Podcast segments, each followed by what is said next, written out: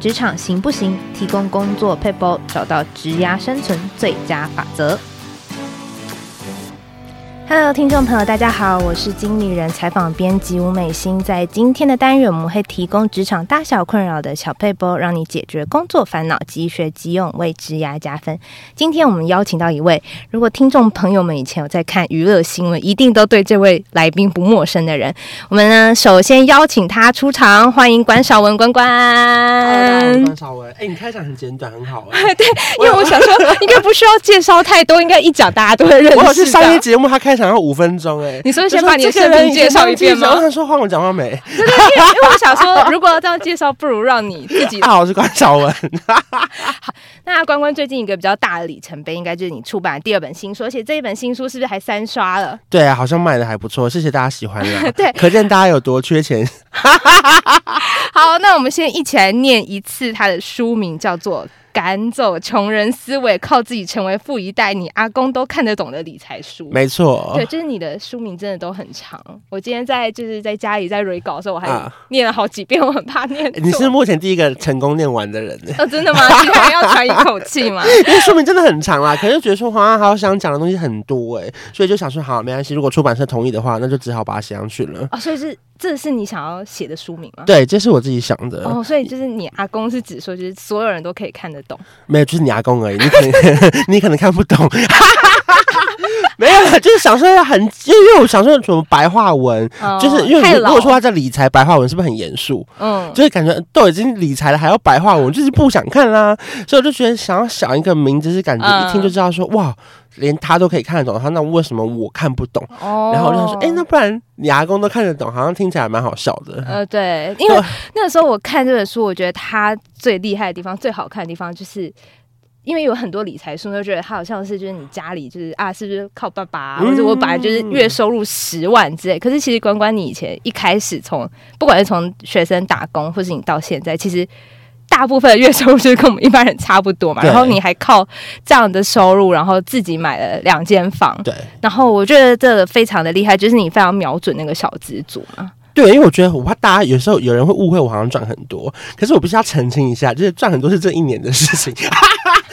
可可是，我就说这本书里面教给大家的事情，都是我以前在当上班族真的可以做到的事情。对对对，我怕大家会误会的事情，你懂我意思？就我我我也没有否认说现在工作真的比较多，嗯，可就是这一年以前真的是我都是领一样的上班族的薪水，一个月可能三万多四万，嗯，可是我把它分配成很多方法，例如说里面有教到什么四十二存钱法，对，你可以把四十趴拿来生活，二十趴拿来储蓄之类的，就是里面有太多太多，就是我觉得每一个人如果说你只要愿意做，你现在就可以开始做的事情。因为我觉得现在太爱抱怨了，就可能会有人抱怨说我薪水很低啊，年终很少啊，然后工作不稳定啊。可其实他们都没有想到说自己还可以多做一些什么事情。我觉得我看这本书，觉得你是生活智慧王哎、欸。譬如说，你有说潮兰王院那种，怎么办？这年轻人听得懂吗？完蛋了！完了，我我好像听不太懂，听得懂吧？我看你好像很清楚。没有，没有，没有。好，就比如说，你有说你还去统计什么哪个？银行转账次数可以就是免扣钱最多，嗯、然后还有就是你去聚会的时候，就是可以抢第一个刷卡去赚红利点数，对不对？有没有几个你真的觉得就是上班族一定要学起来，而且马上就可以用的理财小配博？我自己觉得这是，如果说你想要赚到一点点钱或是回馈金的话，最重要的是你就是不能懒惰，嗯、因为我觉得现在有非常非常多的那种数位银行、存网银啊，它给的那个活储利息是很高的，嗯，比如说存三十万，你可以拿到什么三趴的活储利息，就很多人会觉得这是。就不痛不痒，对小钱，对。可是因为如果你连这些小钱都懒得赚，你最后就什么钱都赚不到。哦天啊！我，我身边有超多朋友也都是这样。嗯、例如说，我可能每次开了一个户，就给他们推荐说，哎、欸，这个月可以办什么什么将来银行什么，他们就说好麻烦哦，哦嗯、还要开户。我就说，可是现在开户就是双证件拍一拍，传上去就拍就弄完了，十分钟以内可以开完户，你根本不用去银行本人呢。可是他们就连这个都懒得弄，然后我就会觉得啊、哦，真的很受不了。我必须得说，懒得弄就是我本人，那你就赚不到钱啊！对对。我就想说怎么会这样？因为我就想说三趴什么的啊，也没有什么太大意思。可是你就是会去做的人。对对，我记得在前几年那个云端发票刚出来的时候，我还跟我朋友生气耶，嗯、就是我就规定每个人现在给我去办载具，我就说你们知道这样可以多抽一个两百块的奖吗？然后我就不去办了。我就觉得说，因为他们在拿发票，我就觉得怎么现在还有人在拿发票？哦、就是你们走的很不前面的。因为我就说你绑发票，然后你可以拿什么接口支付跟 Line Pay，然后这边可以拿几趴，然后你又可以再拿到多少那个现金回馈。我就说，那不然下礼拜我们就是因为我们公司要开会，我就下礼拜开会的时候，我希望每个人都可以拿到云端发票，还规定大家。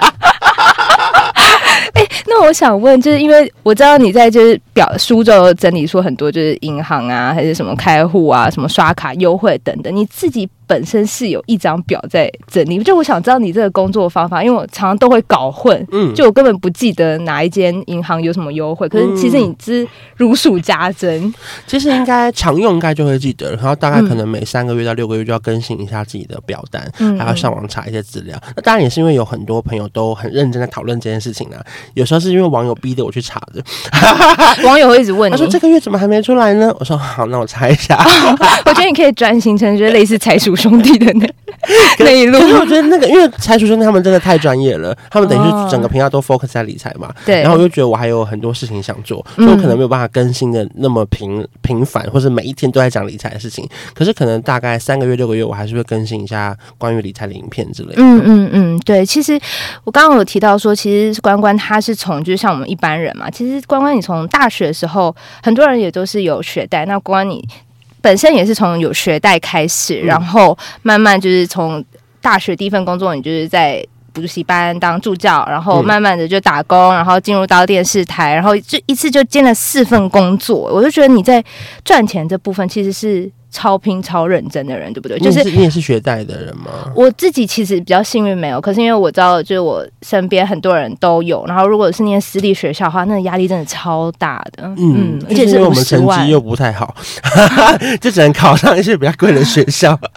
可是事情还不错啦，因为至少虽然说贵贵是贵，可是至少我们能用的设备还蛮多的。嗯，因为其实好像我们传播学院每一个人的学费都蛮贵的。对。可是有一些如果他们的那个科系没有那么前面的话，他可能用的设备没有办法用到那么多。哦，比如说，如果他是啊，他会得罪很多科系啊。反正就是，反正就是他学校花了很多钱在做那个摄影棚，可是因为只有类似传播科系的人可以去借那个摄影棚，就比较容易借到，所以就还是觉得哎、欸，好像还是蛮划算的。那那个时候一学期的学贷就要快要六七万吧，就包含一些有的没的课本啊什么的。嗯，所以其实这样算下来，我毕业的时候我的负债应该是将近五十万，因为八个学期嘛，六八四十八。嗯，这么简单的。乘法需要教吗？还 还跟他说六八四十八，反正就大概负债四十八万了。然后那时候我就觉得说不行不行，我不能人生如果走出那个毕业典礼的校门之后，我要从负债五十万开始，我就觉得哇，这人生太沉重了。所以我就在大学的时候就疯狂的打工赚钱，这样子。而且对，你是疯狂打工赚钱，而且你不止付了学贷，还存了钱，对不对？对。其实后来我本来是因为我存了钱要去付学贷啦，可是因为后来我要去还学贷的时候，那个李专就把我抓住，他说：“关先生，请上三楼。”我说：“哈。”然后那三楼理财贵宾对，他就写尊荣理财。那时候我哎、欸，我那时候只是一个二十二岁刚毕业的大学生，然后穿拖鞋短裤，我要去还学贷，我就只是把存折拿到那边说：“我存好钱，我要还钱。”我只是在还钱，为什么还要去三楼？后来他就还跟我解释说，其实学贷利息很低，大概零点八、零点九那个时候。然后如果说你愿意把那个钱拿去买一个股票或是基金，你可以赚到一些价差。嗯嗯，然后我就说，哎、欸，这是真的吗？因为那时候我才二十二岁，我都听不懂。嗯，可是我就觉得。他看起来很有信心，就那个理财专员就说：“我觉得现在还学贷真的是很可惜，因为你的账户就会归零，就你可能本来存到五十万、一百万，就还掉的时候你就剩下一点点钱了，对，那就等于人生就又没有新的东西了。嗯，然后他就开始跟我说，你可以开始考虑买一些那种不管是投资型的保单啊什么之类，当然就是有赚有赔啦。可就是如果你愿意投资这个风险的话，我觉得是蛮好的一件事情。所以其实是从那时候那个李专他教你如何投资这件事情，也就是弄到现在，我学贷都还没还完呢。不会学。贷可以慢慢还，它可以还很久。你可以理解这件事吗？因为我觉得可能很多人没办法理解，就是觉得啊，我学到钱都快点还，因为我觉得台湾人很怕欠钱，哦，就觉得说哇，不行不行，我不要欠别人钱。可是后来发现，如果说他是好的债务的话，就是其实，在两趴以下，我觉得都还算是 OK 的。嗯，所以其实可以把手上的现金拿去做更有效的利用，这样子。嗯嗯嗯，对。其实关关刚刚有提到，一个是你在打大学的时候你就打工嘛，那后来你在第一份工作的时候，是不是？我看你的书，就是你第一本书，哦、书名也是非常长，叫做《不要羡慕别人花开的早，要努力让自己花开的好》。然后后面还有副标、哦：一段梦想与实践的故事，创造人生的选择权。关关难过关关过。你很会背这些有的没的。对啊，因为我们经理人就是 要快速消化这些。对，然后就是它里面其实提到你在第一份工作还是第几份工作中，你兼了四份差嘛？就除了记者本职之外，然后你还去就是做了非常多打工。你你自己讲这段故事好了。反正那个时候就是觉得工作很无聊，那个时候我还没当记者哦。对对，那时候在当记者之前，我在一个电视台上班，嗯，然后那电视台是做标案的，因为你们每个公司应该都有这种单位了，就是我们去标很多政府案子。嗯，然后那时候我们的那个主题都是什么？呃，农粮署的米食。营养啊，或者什么过马路要停看听啊，要勤洗手啊，然后我就觉得说，天哪，我这个这么好笑的人在那边做这种东西。不是因为那个时候我的提案都很好笑，可是到最后，例如说公务员要执行的时候，他们就会再次推翻当初觉得好笑的提案，最后都还是例如说啊、呃，公车广告啊，或者是那种微秀影城的破口啊，台北车站地上那个贴纸。啊，最后本来也画烂贴图画到一半，我觉得啊，这是个好好玩的专案呢，就到最后又变成是呃公车广告一个，或者是广播广播广告一个，然后就觉得哇，就是这事情就是。感觉好像我如果四十岁还去做，我会觉得很开心。可如果那时候我才二十二岁，我觉得我是满腔热血的年轻人，我就觉得好吧，那不然我就开始想别的事情来做。我可能晚上就去打工啊，然后假日就回补习班赚一点零用钱啊之类的。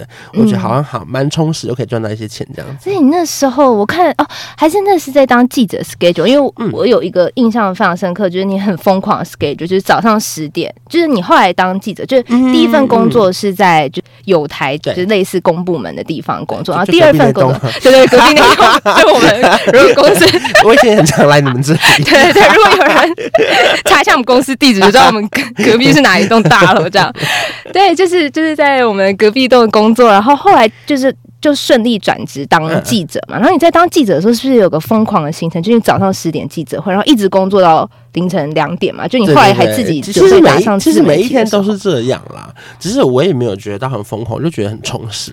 所以我现在偶尔也蛮想念那个时候这么疯的那个每一天呢。你还记得那时候到底做了什么？那时候每天大概就是九点多会起床，然后因为因为那时候我们会接很多电话，可能十点多会开始有各式各样电话会打来，唱片公司啊，或是你会不会一就一早起来，然后就看到很多。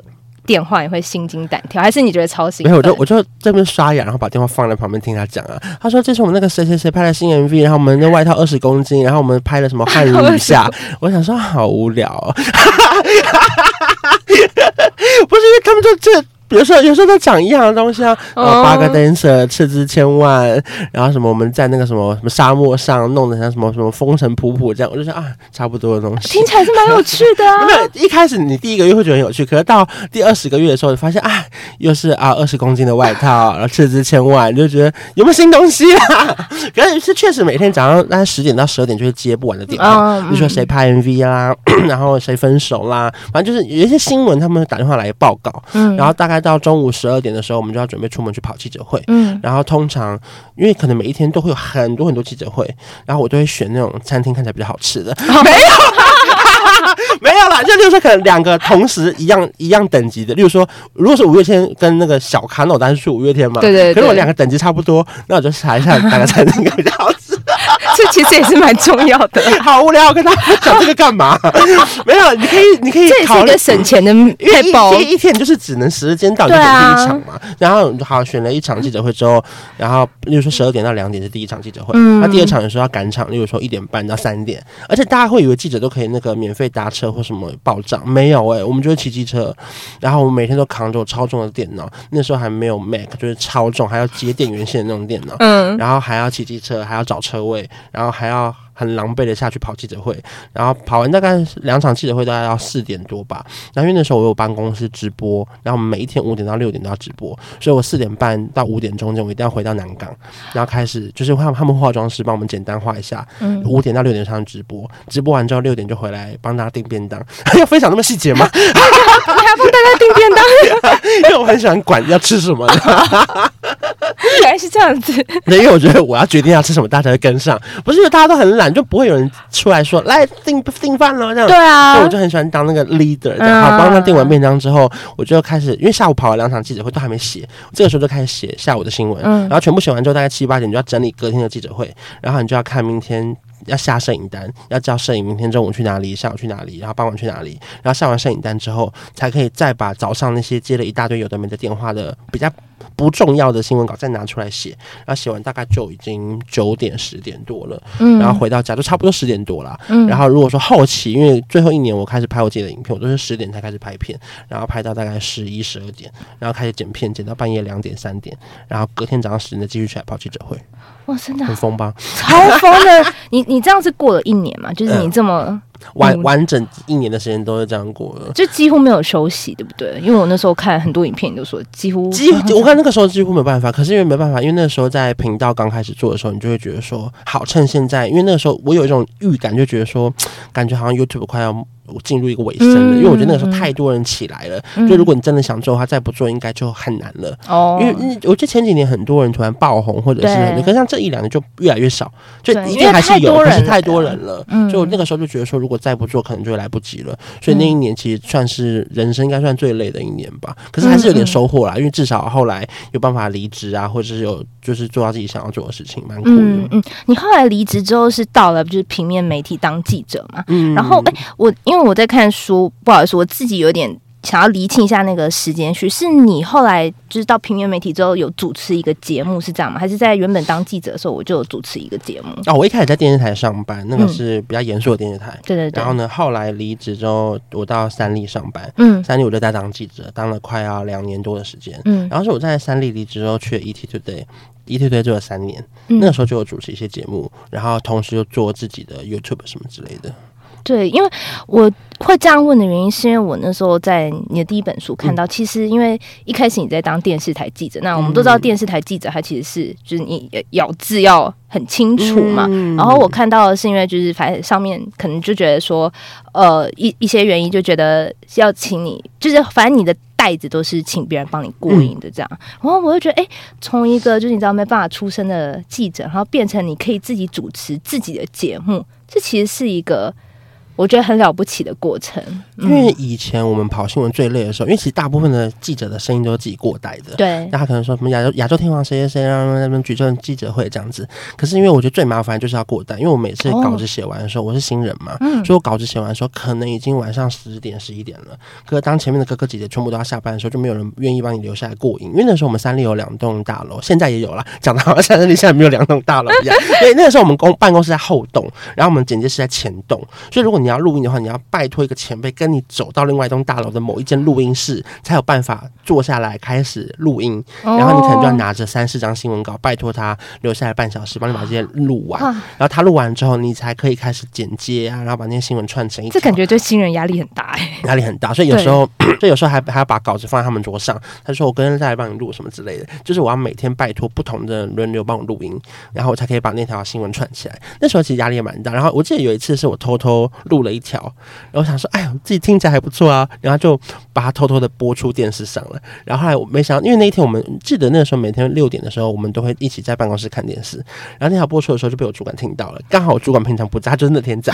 后来就生气，他就说：“为什么你的声音就是这条可以播出去，这条你有给别人听过吗？”然后想说完了完了又要被骂了。后来就那天过后，我就再也不敢录别的声音了，就因为可能可能因为我觉得训练的时间也不够，然后再加上没有好好的准备，所以我觉得，因为加上大家听新闻的时候会希望说。那个 OS 是非常非常清楚的，对对，所以我觉得这是一件很难的事情啊。真的，那那时候就是我想问的问题是，嗯、譬如说像呃，我相信很多人第一个直觉就是电视呃记者，你就是要咬字清楚，嗯、然后各种有一些。嗯可能外观条件上面，或者是你声音上面的一些想象或是限制，嗯、我觉得像一个就是对于声音非典型的记者来说，就是你进到这个环境当中，你还是非常这么努力在做这个工作，就是你没有想过要放弃，或者是你为什么有办法这么努力去做一份好像嗯、呃、大家觉得诶你是非典型的人的工作？对，因为那时候就找不到别的工作，没有啦。没有啦，其实我真的是觉得这工作很好玩。那书里面有写到一句话，就是说，我觉得手上每一件不喜欢的事情啊，都是为了要去做以后更喜欢的事情。就是在这工作里面，你一定有很不喜欢的事情，就包含说你可能现在也不想坐在这边录 podcast。我只是举例，我只是举例，我只是举例，就是一份工作里面一定有喜欢跟不喜欢的。嗯、我觉得我感受最深刻是包含到后来当平面记者的时候，嗯、我觉得采访很多那种娱乐新闻啊，然后你说天王天会很好玩，可是一定有很多不好玩的时候，例如说你要去很多殡仪馆，然后你可能要偷拍、偷看哪个亲戚有没有来参加他的告别式，或是偷听他跟那个馆方聊了什么，听到他们花了多少钱办那个告别式，就是啊，那其实真的还蛮烦的。可是我觉得，就是我一直告诉我自己说，一份工作里面喜欢跟不喜欢的事情都是有一定的比例的。所以如果说为了做好这件事情，是为了要以后要做别的事情的话，其实我会让自己更努力撑下去，这样子。嗯嗯嗯，那可以刚刚说回一下，刚刚比如说你就是自己主持一个节目，嗯、那个过程是怎么样？就是我觉得。那感觉是因为不不是每个记者都有自己的节目这件事吗？我觉得很像是，啊、我觉得有点像是机会就要留给那种准备好的人。嗯，嗯，我记得那时候是我到 ETtoday 上班的第一天，然后那时候是大台风天，而且是我一上班隔隔天就放三天台风假，三天哦。我要说，好像我会不会被之前有自己就有很旺的那个体质？为什么？是第一天上班台风假，然后那时候。我上班第一天，我记得我们公司就有在做一个直播，那直播就叫做那个明星键盘手。那时候，嗯，然后那时候那个直播其实是把艺人丢到那个镜头前面，然后我们就在那个镜头后面一直问一些问题，让他们回答网友问题。其实那那那是在三年前的时候太单纯了，四五年应该有四年了，就那个机器也没有那么好，然后画面也没有办法有太多后置什么，它就是一个机器连向直播就可以开了。然后那时候我记得有一个影音的主管吧，他就说哈，那今天那个什么 Popular Lady，因为那时候 Popular Lady 有五个人，可能只有来三个人，嗯，他说那不然关韶以前好像认识他们，不然你上去跟他们玩一下好了。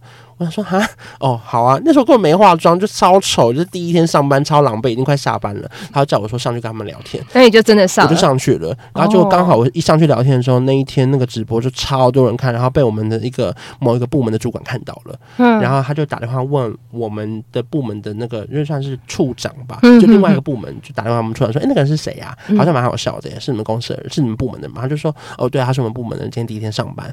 然后他们就说：“哎、欸，那不然我们现在公司要做直播，不然就叫他来做好了。”然后就突然呢，就是第一天上班根本就不是我原本的工作。嗯，然后他就说：“啊，那不然就叫他来做。”我就说：“哦，好啊，那既然有机会，就觉得好玩，那就开始做这件事情。”那那那你有觉得就做直播真的比较好玩吗？我就觉得，哎、欸，怎么没有另外给我钱这样？可是你是新人，不行不行，有机会我就做吧。然后就搞得我自己超累，因为我跟大家解释一下那个状况是，其实大部分的记者我们不用进公司，我们其实一个礼拜只要进去一天开会。我平常跑完记者会，我就是随便找个咖啡厅，然后也也不用太漂亮，就只要有地方坐下来，有网络可以充电，我就可以把一天六到八小时稿子写完，然后打电话跟主管报告一下。其实我在原地就下班喽，我不用进公司。可是因为我答应了这个事情之后，我家这么远，我家快到新店呢。新店你要到哪南港。我每一天就是一个台北巡礼，我就骑着我的小机车，然后我就很好。台北是那个什么香格里拉跑完信义区记者会跑完一零一结束之后，我就再跑去南港直播。有时候晚上会有一些时尚秀记者会我们也要去，我就再骑车再骑回一零一，然后呢晚上再回到新店。我就说哇，我每一天都要前进南港区诶，我就想说要不要租个房子在戏子算。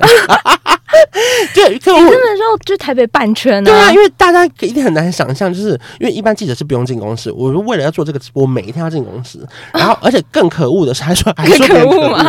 是因为我们公司那因为因为我做了这个直播的关系，我们的公司的那个直播的规模就不断的扩张。对。然后我们就是有一年，因为南港摄影棚真的太小了，因为我们公司还有东森购物嘛。嗯。然后我们就有一年，我们就搬去了购物台的摄影棚，在中和，就是在那个景安的那个，哦、不是景不是景安的那种秀朗桥下。哦、而且这环状线当年还没有开通的秀朗桥，你知道那边有多难去吗？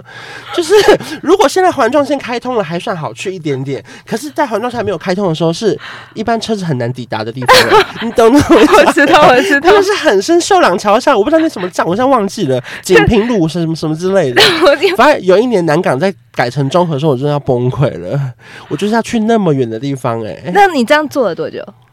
这也也做了一年，我就整个工作做了三年，反正就直播做了也是快三年的时间啊。我就是每天骑车，然后全台北这样跑来跑去。而且直播内容是不是你也是自己要想的？一开始是，可到后来有一个多了几个人，一个小 team 在帮我做这件事情。可是我们还是每天都要开会，然后讨论说明天要敲哪个艺人来上节目什么之类的。嗯，我觉得刚刚听完，一般人就是要做这件事情，可能就你一天要做的事情，可能一个礼拜一个人一个人要花一个礼拜做。哎，对我吃的东西，我一天可以吃完别人一个礼拜要吃的东西。大家想听？哎、欸，我觉得你其实是对自己，就我看完那本书，就是大家会觉得你好像很，就哎、欸，不是好像，就是说你本来就是一个很欢乐，然后很正能量，然后也我觉得是一个很温暖的人。但我觉得其实你也是一个对自己很新的人呢，因为你在书里面其实有提到你在五个月内就瘦了三十五公斤嘛。对啊，可是现在就胖回来一半了。不是，可是五个月内瘦三十五公斤，这怎么可能办得到啊？其实那个时候真的是觉得好不健康哦，因为因为我以前就很爱乱吃嘛，我最胖的时候胖到快要一百四十，可能压力也很大嘛。对对对对对。嗯、然后我那时候就对自己有一个誓言，我就觉得说天下的瘦子都很不快乐，像你们这些人都在假装吃不下什么之类的，我要当一个快乐的胖子，我三十岁就可以快乐的死掉这样。然后后来我那个时候已经二十九岁，我就好像快死掉了。他直接说不行不行，我 好像快要三十岁了，才开始减肥，所以我后来都骑脚踏车回家。哎，我刚不是说我在南港上班吗？嗯、我就真的是晚上下班的时候就骑脚踏车骑一个多小时，再回到万隆景美那边去。所以从南港骑到，嗯嗯，我每天就骑 U bike 回家这样子，哇，太疯狂了吧！很疯狂啊，很疯狂。可我就觉得好像，因为我也没有时间去健身房或是运动，因为他小资族又没办法上健身房，那种一对一教练课又很贵，嗯，然后你买了那个 World Gym 会员又没空去，对，真的 买了我就觉得很浪费啊。所以我话说，那不然我就稍稍先从简单的运动开始。所以你是我就每天都骑脚踏车，非常土法炼钢，就是你骑脚踏车，然后搭配饮食。这样就瘦了三十五公斤。我就是开始都不吃东西啊，晚上都只吃香蕉啊、番薯啊，然后那个无糖豆浆啊，这样子。嗯，就我觉得以营养师来说，可能会觉得营养摄取不足啊，或是不健康什么之类。可当你胖到一定的程度，是没办法管这些营养的。嗯，哇，我觉得好好难想象。就是我想问的是，你在每一份工作当中，就应该说你不管做什么事情都做到这么极致嘛？不管是理财。或是你在当记者的时候，嗯、或是你看对于生活、减肥等等的，其实你都是一个想要把它做到很极致的人吗？还是我觉得应该是母羊座吧？你有认识母羊座的朋友吗？有有有，都都都像这样吗？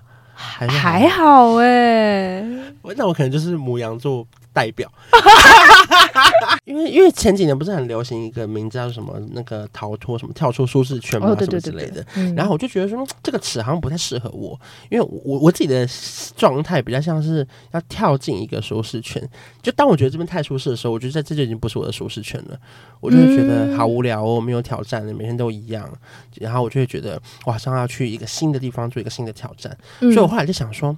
那这样子，其实原本那个地方对我来说，好像就不是什么舒适圈，嗯，反而要跳到一个新的，对我来说有挑战的地方，才是我的舒适圈，所以我觉得。别别人很常说什么要离开舒适圈啊什么的，我都觉得 对我的情况好像是我要进去一个舒适圈，嗯，好像比较像是我的情况。就是简单来说，对于别人来说是挑战的地方，对你来说你才觉得那好玩，就是那才是你的栖身之处，就对了。对对对对对对。所以我就觉得，哈，如果只要你意识到是不是要离开舒适圈的时候，我觉得那边就已经已经不是我的舒适圈了。哇，很特别的想法，不会不会不会，我我觉得这个就是简单来说，反正你。嗯，我因为其实我在看你的书的时候，我也觉得哇，你怎么可以就是不间断的一直做。呃，一件事情，然后把一件事情明明可能很无聊的事情，就是要把它做到很好玩。嗯、我就觉得怎么会是这样特质的人，到底是一个怎么样的人，就非常的好奇。我觉得可能心中有个信念吧，就是你会一直觉得你想要做的事情还没有完成，嗯、所以你就会一直想要努力靠靠近它一点点这样子。嗯嗯嗯。之前在书里面有写到一句话，就是说如果离梦想还有一点距离的话，可以做跟梦想靠近一点的事情。我觉得这句话也可以适合勉励给很多人，就是我觉得很多人现在。很常会想说自己想要干嘛，可是却没有去想说自己还能做什么。例如说，好，假设你帮自己设定一个目标，想要环游世界，可那环游世界需要钱，那你就要规划自己一年要赚多少钱，存多少钱，或是怎样可以买到便宜的机票之类的，嗯嗯、或是你可能要去旅行社上班，我不知道，是我乱讲。反正我觉得大家都把事情想得很远，可是都没有想到自己能做什么这样子。嗯嗯嗯，那时候其实因为刚像在关关很多的频道，或者是呃简介，或者是书啊什么的，嗯、就是。都会谈到说关关有就是一个梦想。我一直在想，就是关关你你想的到底是什么啊？就是是带给大家很多的欢乐吗？还是对？嗯，其实好像也没有。特别想干嘛哎、欸？但就是想要做好玩的事情，对不对？嗯，如如果要讲的话，可能就是我希望我做的东西是有人看的东西哦，就是所以我才会换，感觉换了一些工作。可对我来说，我觉得好像都在做一样的事情。嗯，比如说可能一开始在电视台，嗯，然后那时候我就觉得，哎、欸，电视台的那个，就是现在大家好像都在看网络。所以我就去做了网络媒体，嗯、可后来做网络媒体做一做，我就觉得现在好像大家都不太看传统媒体，因为后来连网络的新媒体都被归类在快要变传统媒体的情况。我觉得好，那不然我来做自媒体。哦、就是我觉得我从传统媒体到新媒体到自媒体做了好像很多不同的事情，可其实对我来说，我都在做同一件事情。嗯，对我自己的感觉是这样了。嗯，所以我觉得我希望我做的东西是有人看的，然后好玩的，然后大家觉得哎、欸，看了看了之后可以得到一些什么东西这样子。嗯嗯嗯，对，因为我觉得关关的频道，或是不管是你自己的分享也好，我觉得最大的特色就是你趣味当中，但其实又有学习性，就是那个启发性还是蛮强的。我记得那时候那个曾之乔在做频道的时候啊，他就先问我说：“你觉得要注意什么事情？”我就觉得跟他讲一个重点，就是我觉得要么好笑，要么学到东西。可是如果你没办法好笑，就要学到东西。那如果能够好笑又可以学到东西的话，那更好。嗯嗯嗯，我也是一直用这个原则在告诉我自己说，要么好笑，要学到东西这样子。嗯嗯嗯，像今天我们在录影棚，其实我背后有三个人，就是三个都是关关粉丝。我这录音以来就是第一次这么大阵仗，真的假的啦？真的真的，一个人录音，就以前一个，然后可能顶多有个空。我等下会去听一下其他是谁。没有，我们上一集是采访蔡尚华，他表现也很好。OK OK，只是现场没那么多人。哎呀。好，好，好，那我们今天赶快赶快进到结尾，以免再度食言。好，那今天呢，我们就想说，可以请这关关。虽然刚刚好像已经请了很多勉励的话，但我们还是来一个比较怂的一些，有没有一些关事鼓励，让大家可以在新年过后有一个就是热闹滚滚的开场跟元气这样子。好，那那不然就用我的书名吧，就是不要羡慕别人花开的早，要努力让自己花开的好。嗯，我觉得很多时候我们会去一直看别人有什么，然后就会忘了自己其实也拥有很多东西。嗯，像之前我很常在我的 IG 分享过一个故事，其实它就是一个很老派的故事，就是我觉得我们人生有时候就很像那个龟兔赛跑。就是如果说你是乌龟的话，你也不用担心自己走的比别人慢，因为兔子会睡着。所以如果说你觉得你的主管很讨厌，或者是你的同事很机车的话呢，他们其实快出事了，你就这样。他们快被之前了，反正最重要的就是做好你手上的事情啦。然后你只要把目标设定很清楚，你就可以靠朝着你喜欢的方向前进。嗯，然后最后就能够赶走穷人思维，让自己成为靠自己成为富一代，赶走那个兔子。好，对对对。